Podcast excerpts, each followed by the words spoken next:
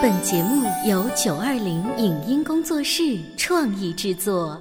《潮爸辣妈》节目版权归合肥市广播电视台所有，任何未经允许的传播行为均属违规。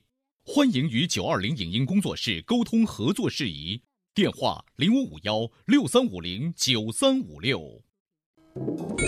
你有你的钻石金龟婿策略，我有我的全家海岛游计划。你扛着单反泡妞马不停蹄，我为孩子捕捉成长的美妙瞬间。你忽略我的魅力，我会证明这是谁的时代。你否定我的生活态度，我决定我的人生蓝图。帅哥俊男靠边站，有了宝宝的潮爸魅力更爆发。窈窕美女靠边站，有了宝宝的辣妈魅力更火辣。我是辣妈，不是老干妈，我为自己代言。我是潮爸，不是太阳能浴霸，我为自己代言。潮爸辣妈。本节目嘉宾观点不代表本台立场，特此声明。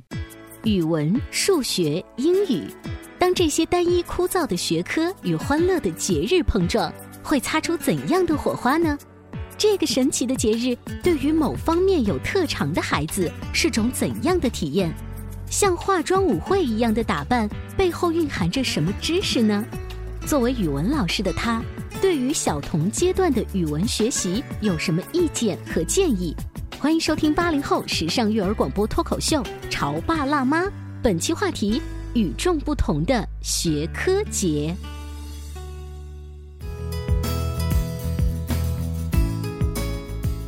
迎收听八零后时尚育儿广播脱口秀《潮爸辣妈》，各位好，我是灵儿。大家好，我是小欧。今天我们直播间为大家请来了名校的老师跟学子们，对，六安路小学的一年级语文老师张老师，欢迎。欢迎大家好，我是六安路小学的张老师。还有三位可爱的小朋友，我们一起来认识一下他们。大家好，我叫严子迪，我喜欢芭比娃娃。Hello，大家好，我叫钱子豪，我最喜欢的图书是《牙齿大街的新鲜事》。大家好，我是张千毅，我最喜欢吃奶糖。哎呀，看出来喜欢奶糖的孩子多半都很爱笑，他进直播间就一直在笑呵呵的。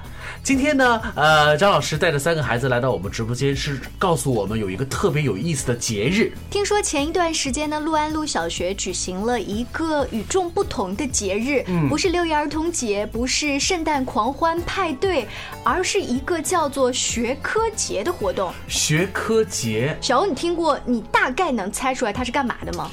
语文老师要过节了，嗯数学老师要过节了，或者是我们给这门课的课本过节，是吗？我们一起来问一问张老师，学科节到底是一个什么样新的时髦的词儿？就像刚才两位主持人所说的一样，其实恰恰不是老师过节，而是孩子们过节了。只不过呢，哦这个节日啊，它是一个与学科相关联的节日。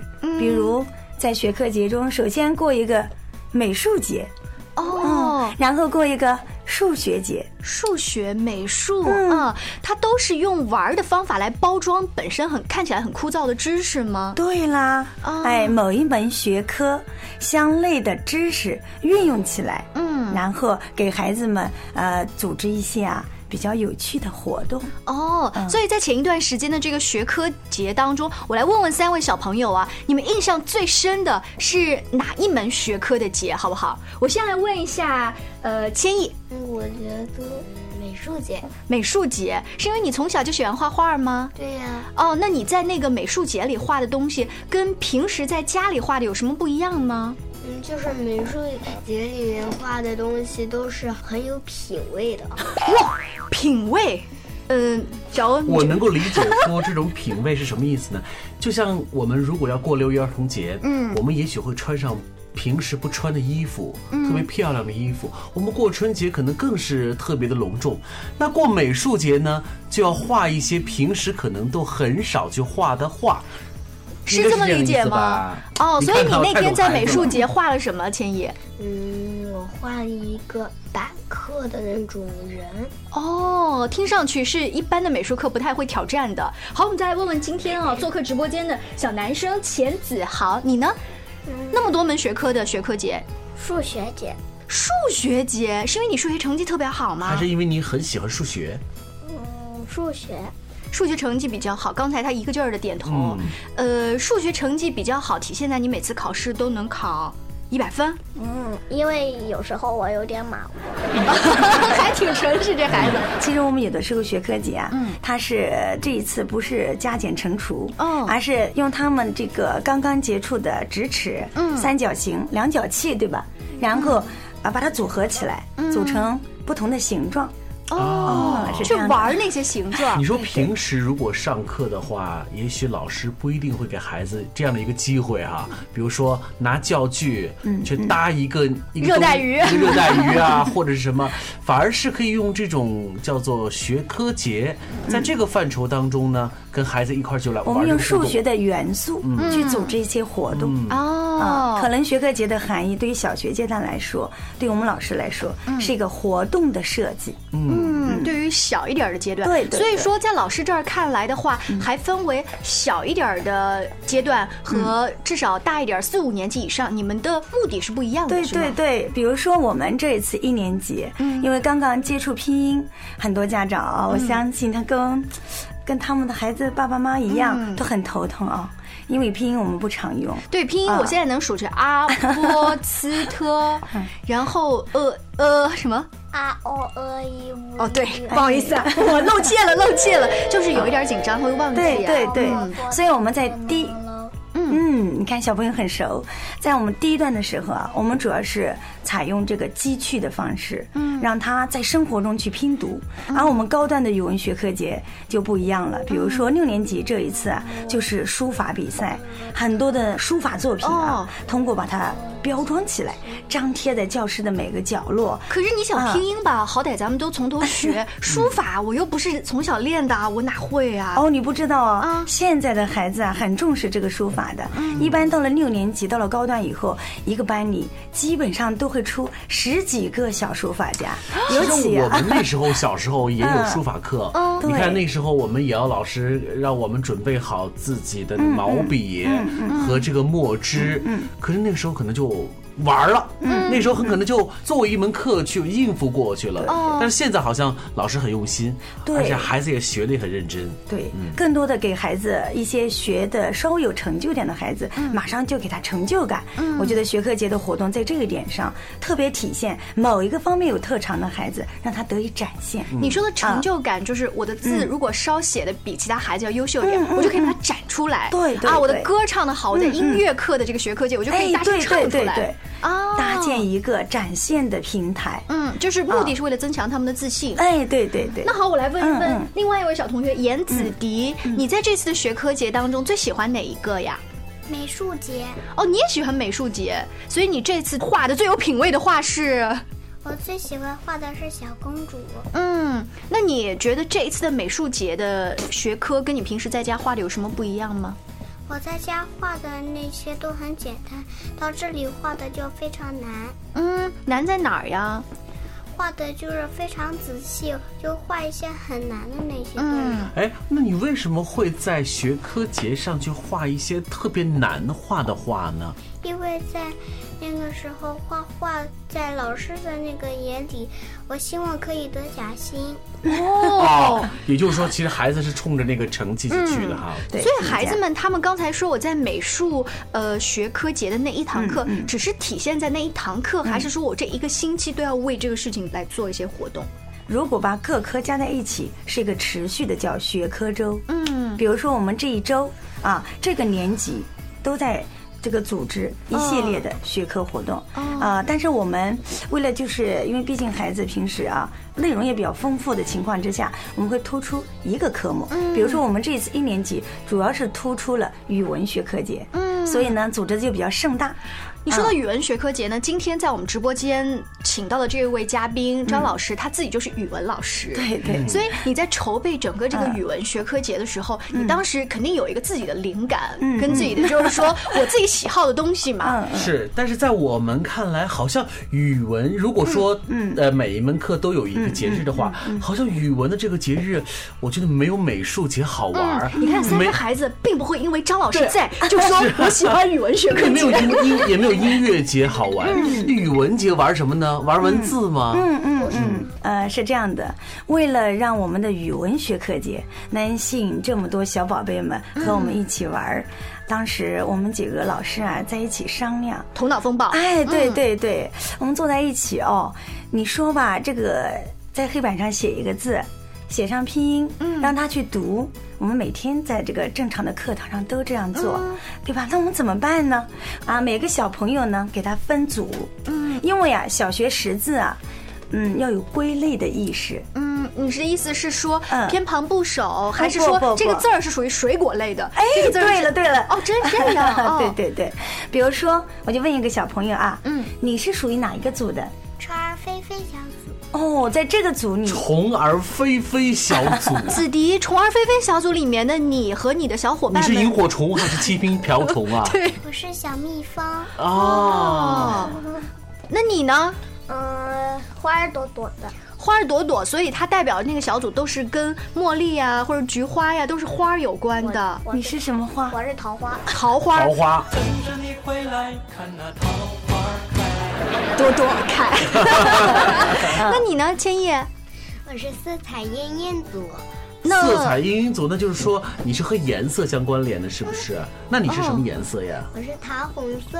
桃红色是你喜欢的吗？嗯，你看笑起来就是就女孩都是喜欢这种颜色哈。对对。按照这样子给他们分组之后，然后我就不能想象再怎么玩呢。好，其实我们这个名字啊，我真是忍不住想在这里介绍一下啊。当时我们来分八组的时候啊，我们动了一点脑筋。首先，我们就受这个虫儿飞飞这首音乐的影响，所以哎。虫儿飞飞，花儿朵朵，然后后面怎么办呢？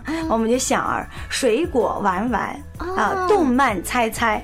动物跑跑，嗯，色彩艳艳，嗯，果然是语文 老师啊，对对，所以我们在这些分组上就体现个语文的特色，好美哦！就当我听到老师在报这个组名的时候，我觉得哇，这个组的名字好漂亮啊！我又想在虫儿飞飞组，又想在花儿朵朵组。所以当时分组的时候，一定有很多同学，他可能会很纠结，我到底该报哪组呢？是不是？嗯啊，哎，是这样的，嗯，呃，我们分成八个组以后，我们就找一个。小朋友，哎，你去负责一下，你要问一问你这个七个小组里面的这些同学都愿意扮演什么角色。如果有重复的，你再想个办法去调节一下。那就是组长他的这种协调作用。哎，对对，嗯嗯嗯。其实孩子们为了呃对这个活动充满期待，所以他们就懂得我们该配合，然后才能把活动开展的更好。这里头还有一些团队的集体意识在里头哈。那比如说吧，刚才。千亿他说的颜色那个组，万一某个小姑娘说我喜欢紫色，可是紫这个字儿很难写，那这会发生这类似的故事吗？怎么办呢？是放弃我不准选紫色，还是说我为了充当我是紫色的那一个宝宝，我就要去学习这个汉字紫？呃，其实并不是说他们一开始都认识了这些字，而是通过这些活动来认识这些字。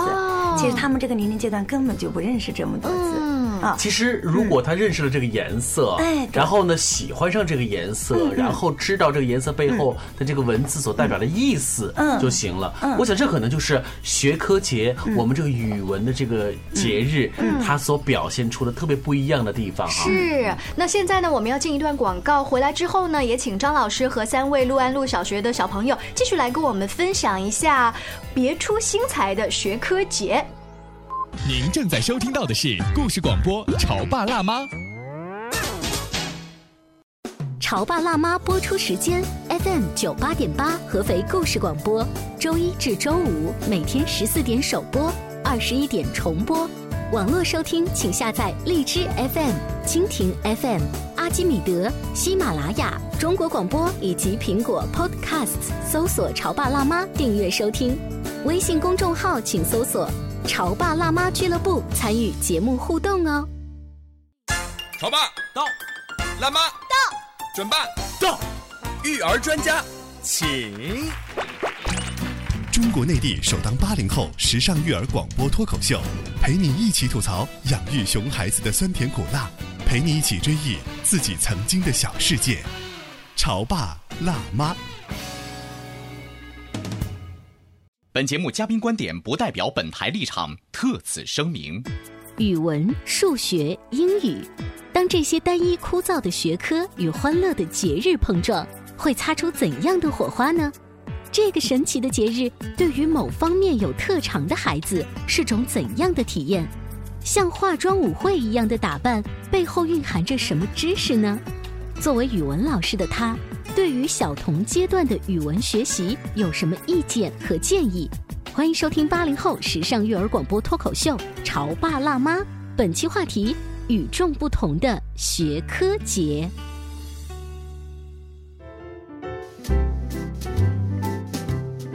稍微休息一下，欢迎回来。今天直播间为大家请来了陆安路小学一年级的语文老师张老师，还有三位小同学严子迪、钱子豪和张千毅，欢迎你们！欢迎老师和同学们哈！今天我们给听众朋友们介绍一种特别不一样的节日，嗯，这个节日居然是我们创造出来的，而且呢是在小学。你知道小学啊，其实。学科压力也是蛮大的哈，而像老师和同学都很认真的要上学，在这么一个。紧张的学习氛围当中，还有节日冒出来，用这个玩的形式包装一下，其实是想让他们学本领。是的，而且灵儿现在手上拿的是一个他们那天学科节拍的一些照片哈，嗯，五颜六色的。对，我觉得这好像是幼儿园的活动，分明是幼儿园的活动。我们来问一下张老师，这些孩子为什么打扮的就好像去参加 cosplay 化妆舞会一样？这本来就是一个化妆学拼读的一个节日。嗯，所以按照您上半段节目介绍到说，如果分为虫儿飞飞组或花儿朵朵组的话，他们的家长都很配合，真的去找类似的衣服，特别有创意。你看啊，这是一个蔬菜鲜鲜组的小朋友，嗯，他脖子上戴的一圈的是。菠菜，这孩子真的高兴被带成这样吗？对他非常开心啊！你看，很多人都抢着去拼读，他帽子上的头饰。菠菜，在那天语文节当中啊，这种拼读的互动游戏，同学们都特别愿意去参加。嗯，你们说呢？喜欢。其实啊，呃，蛮有压力的。如果是平时上课的时候呢，可能有的同学就不敢，不好意思，对对，甚至是可能是我还没有学会哈。但是在游戏当中，这个好像就不去计较成功和失败了。我真的非常赞成啊，主持人刚才所说的话。其实我们这个学科活动节啊，有一点就是让一些平时没有说话机会的孩子站到了舞台的中央，然后别人去拼读他，然后他也还开心的去拼读别人，等于是让一些没有机会的孩子一下释放了自己。哦，那所以说，如果我从家长的角度问老师啊，你不能光让他们玩的开心。心啊，那拼音是不是这一个活动下来，他们就真的掌握的比平时如果一堂课四十分钟效果要更好呢？你们有做过这方面的统计吗？昨天啊，千亿就跟我说，嗯，啊，其实张老师啊，我现在在路上遇见什么，我都喜欢去拼一拼，是吧？那我们来手上，比如说这一个“我的幸福童年”，你会怎么拼啊？你拼“童年”这个词。童童那一二年童年，那如果是这个游戏的第一步是班上差不多五十多个孩子这样玩，那这个游戏五十多个差不多交叉玩了，呃八大组也也就差不多了呀。嗯，那它还有游戏的第二步升级是吗？对，拼读归类识字，如何把归类识字玩得更有趣呢？呃，我想有一些家长在这个特别一年级的家长辅导孩子做作业的时候，都会发现他。出现一组词，让你把它归类。其实一年级的孩子一开始很头疼的，所以我们在学科节的第二环节，就把平常我们在做作业中遇到的难题，把它形象化了。我们在整个操场上布置了八个大本营。就是你刚才说的八个对对对。分组，哎是，但是我觉得这个游戏特别好，就是小孩儿你想啊，放到操场上他们就很开心，最后让他们再去找这个组织哈，嗯嗯，这个游戏特别有创意，所以这个是本来是想学拼读，拼读完了以后呢，又学了一点汉字，对，在汉字的基础上还学了归类，对。这就是语文学科节。嗯，呃，还别忘了，就是鼓励了孩子在这样子的场合大声的站出来讲话、读书，还交到新的朋友。嗯，这就是活动的意义。你看啊，呃，因为活动，嗯，它的意义和上课的意义其实是平时看上去是不一样的，而且活动的这种参与的心情和上课参与的心情也是不一样的。正因为这种不一样，所以呢，呃，陆安路呃小学的老师们就把这个从课堂上学知识拓展到了在活动当中进行。嗯，所以你们收获了特别不一样的成就吧？是的，是的。在这次活动中啊，我尤其感觉到家长他更希望我们的学校教育啊，能够让孩子展现出快乐的笑容。嗯，所有的服装的购买，嗯，真的是一周以内全部到位。嗯，然后那天中午，每个孩子都美滋滋的穿着自己服装啊走进校园。习惯很有趣啊！他们见到就开始拼读。对，平时走进校园排着队走进来，那一天啊，大家一边排队一边称呼你是什么什么什么，就是游戏还没有开始，其实他们已经开始玩了。对对是的，家长的反应也特别好。然后活动结束之后，会有家长说：“张老师，咱们下次什么时候举行类似的活动？”你说的太对了。哎，前几天的元旦啊，我们还，你猜我们干什么？不会是包饺子之类的吧？我想重大节日就包饺子，干嘛呀？有什么创意的活动？我们带他们一起比一比，谁会系鞋带？哦，在元旦的期间去做这个事情，是不是你们有一个思路？就是，嗯，又过了一年了，长大一岁了，看小朋友们动手能力动手能力怎么样了啊？你们学过一篇课文叫《动手》。人有两个宝，双手和大脑。双手会做工，大脑会思考。用手又用脑，才能有创造。嗯，我想，呃，平时的这篇课文，然后呢，到了一个特别的日子当中，老师把它就变成了。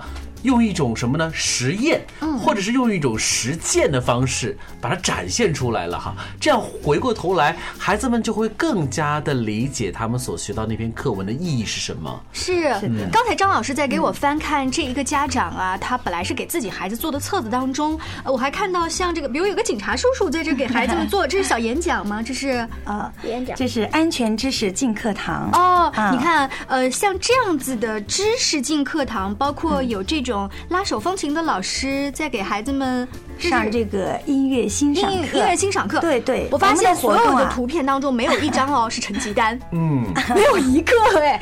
那是因为在现在很多。年轻的家长心目当中，成绩早就不是唯一唯一的一个答案了和印证了。其实，我，作为父母来说，也不希望给孩子过早的营造出那种特别怎么说苛刻的、有竞争的这个状态哈。对对。我跟我们班家长是这样说的啊，呃，这个考试呢是必须的，嗯，但教育是需要浪漫的情怀的，嗯，哇，你说这话的人本身就是一个有浪漫情怀的人呢。呃，那张老师，因为您自己是作为语文老师，所以您在管理整个班级的综合的事务的时候，多少还会强调一下你语文学科的，嗯呃，这个比如说小技巧呀，啊，经验呐。那在我们今天节目呢介绍完学科节的时候，是不是也请给我们广播前的爸爸妈妈介绍一下语文小童阶段在学习这个语文的时候有些什么要注意的地方？小学一年级的语文呢，我们不能回避的是识字。嗯，其实这一段。段时间，呃，马上就要期末考试了。其实很多家长都在家做一件事，报听写，这是不能回避的。因为字词的反复巩固，特别是一年级的小学生。但是其实有一个小智慧，我想在这里和家长分享一下。就是你们呢，就像我们设计这个学科节的活动一样，你们呢想办法把识字教学渗透到生活中去。嗯，怎么办呢？今天。啊，早上你儿在家里炒菜，比如说今天晚上这一道菜是鸡蛋，嗯，你让孩子想一想，鸡蛋的鸡怎么写啊？嗯，蛋怎么写啊？啊，今天我们出去玩儿，看到池塘，想一想池塘怎么写啊？把这些字词啊分化到生活的细节中去。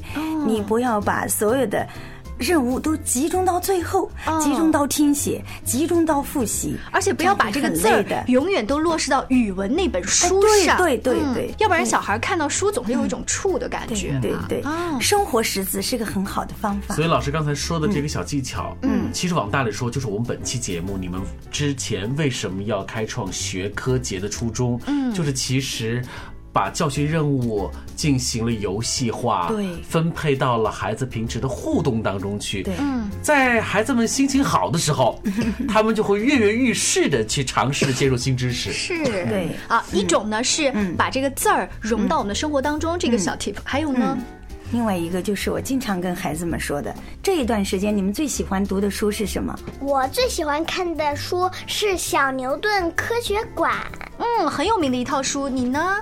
我最喜欢看的书是《逃家小兔》。千亿呢？我最喜欢看的书是《肚子里有个火车站》。哦，看来那些小精灵在你的肚子里啊，还挺辛苦的。这么说，孩子们最近看的书都是绘本。对对啊是老师您推荐的。对对对，一年级我推荐最多的是绘本。嗯，这个不能否认啊，国外一两百年专门为儿童所做的这些绘本，无论是这个绘画还是文字，呃，都特别的充满感情。嗯，所以孩子们就是边欣赏这些画字，然后边去认旁边那个汉字儿了。对对对，即便孩子们已经上了小学了，其实绘本的教育和绘本的阅读也依然融得进孩子们的这个平时的生活当中。对，因为我觉得同样一本绘本，比如说千亿刚才提到肚子里有个火车站，我们家儿子上中班他也看，但是是我读给他看，他忽略那个汉字儿，他看图片。但是到千亿，他可能已经开始认那个字儿了。对对对，我觉得绘本的最佳年龄啊，其实是一到三年级。哦，他更能够理解里面的情感。嗯，我举个简单的例子啊，我曾经带过一届学生，他到三年级的时候，他的外公去世了，他就非常不能接受，非常的伤心。后来他的妈妈来跟我交流，说张老师有什么办法呢？我说我送一本书给他，可能会帮助他。那本书就是《我的爷爷是幽灵》。哦，这个也很有名。对对，嗯所以恰当的绘本有的时候啊，可能他们自己识字了，再来读绘本，嗯，再来理解图，感受与幼儿时期，嗯，有所不同。那我们今天节目的尾声呢，也是稍后请张老师给我们留一些他推荐的绘本目录，在我们的微信公众号“潮爸辣妈俱乐部”当中推荐给差不多一年级左右的小朋友家长。今天呢，我们在节目当中认识了非常可爱的三位小同学，也认识了他们非常优秀的老师。更重要的是，让我们这些年轻的爸爸妈妈知道了，原来哦，还有一个节日，虽然它不是法定节日，嗯，可确确是能够让孩子们快乐。对在快乐中学到更多的知识，那就是学科节。谢谢张老师告诉我们这样有创意的节日。那更多关于育儿的小故事或者是一些吐槽，也请继续关注我们的潮爸辣妈俱乐部微信号。下期见喽，拜拜拜。以上节目由九二零影音工作室创意制作，感谢您的收听。